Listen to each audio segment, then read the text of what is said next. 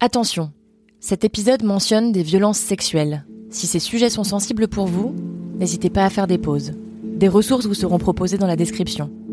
Bonne écoute. En vrai, qu'est-ce qu'on donne de soi quand on aime? De son temps sûrement, de son affection, de sa passion parfois? Eh bien il se trouve qu'il y a certaines personnes qui en veulent plus. Réclamer, quantifier, ce don de soi qu'on fait n'est jamais suffisant. Et on se retrouve, sans le vouloir, à s'oublier. On se retrouve à se faire petite, on se retrouve à souffrir en silence pour ne pas contrarier leurs égaux minuscules et mal placés, qui finissent par prendre le contrôle de nous. La rupture devient alors une libération. Je suis Aïda Djoupa et vous écoutez Ce que j'aurais dû dire à mon ex, le podcast Mademoiselle qui vous tend une feuille blanche pour écrire. Post-rupture, tout ce que vous auriez aimé dire plus tôt.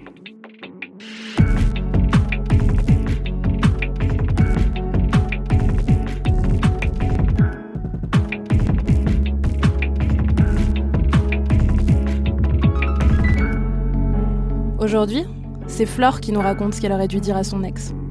Flore s'est oubliée pendant ses 9 ans de relation avec Benjamin. Elle nous raconte le jour où elle s'est retrouvée.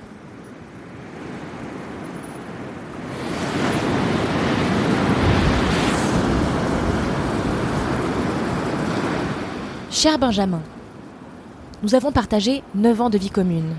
9 années pendant lesquelles, même si tout n'était pas parfait, j'ai tenté d'améliorer ton quotidien. Je t'ai appris à communiquer, à exprimer ce que tu ressentais, car au moment de notre rencontre, tu en étais incapable. Je n'avais pas pris conscience de l'ampleur de tes névroses. Je tentais de les réparer pour mieux me détourner des soucis qu'il me restait à régler. Partir pour une autre, ce n'était pas dramatique en soi. C'est simplement la vie.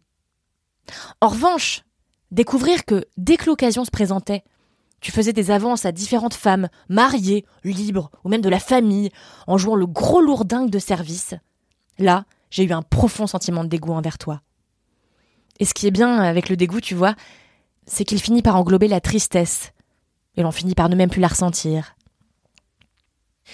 Ta lâcheté s'est ressentie jusqu'au dernier moment, puisque tu as enfermé tout notre entourage dans des mensonges, jour après jour, me laissant pendant des semaines sans explication.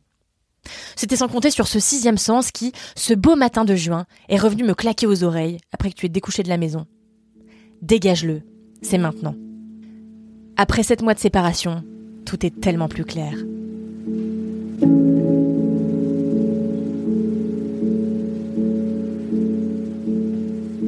Je comprends mieux aujourd'hui ton obsession pour mes ex, ta jalousie compulsive, le fait de compter le nombre de rapports que l'on avait eu dans le mois, ou alors tes crises de nerfs quand j'avais décidé de ne pas faire l'amour avec toi.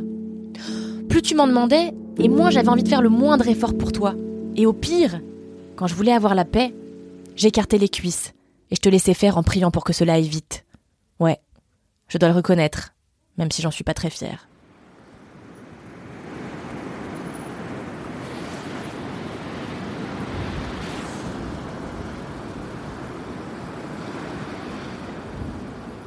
Je me suis détournée de moi-même parce que tu avais fini par prendre toute la place avec tes besoins d'être rassurée en permanence. Tu m'as fait douter de celle que j'étais, tu voulais gommer mon passé, tu m'as fait effacer mes photos, mes souvenirs, pour qu'il n'y ait plus que toi, et que je devienne dépendante au point de ne jamais te faire sortir de ma vie. Et oui, car avant toi, n'oublie pas que j'ai vécu seule pendant dix ans à élever ma fille.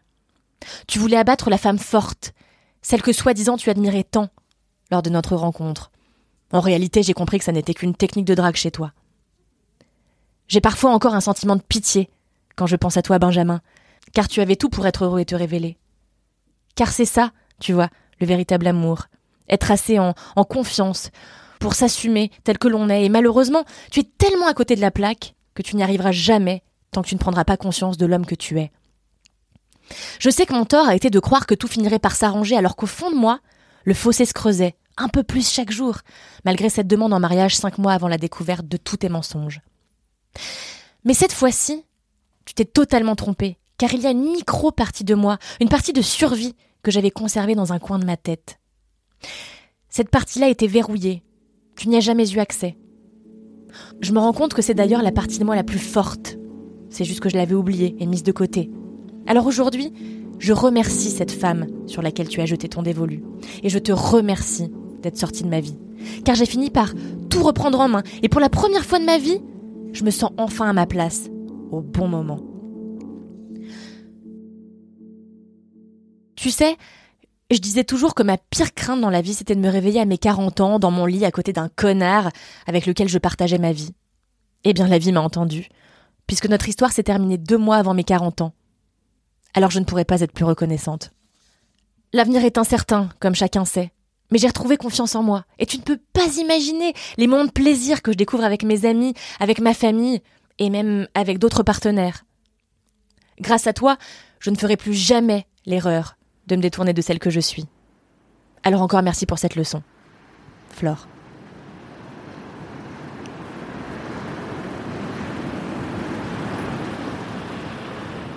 Vous avez aimé écouter ce que Flore aurait dû dire à son ex? N'hésitez pas à vous abonner et à nous mettre 5 étoiles sur Apple Podcast et sur Spotify Podcast. Ce que j'aurais dû dire à mon ex est un podcast écrit par Aïda Djoupa, réalisé par Mathis Grosso et produit par Marine Normand et Mélanie Wanga pour Mademoiselle. Merci à Flore pour son témoignage. Et parce que communiquer, c'est important, vous pouvez aussi participer au podcast et tout dire à votre ex en nous écrivant à mademoiselle.com.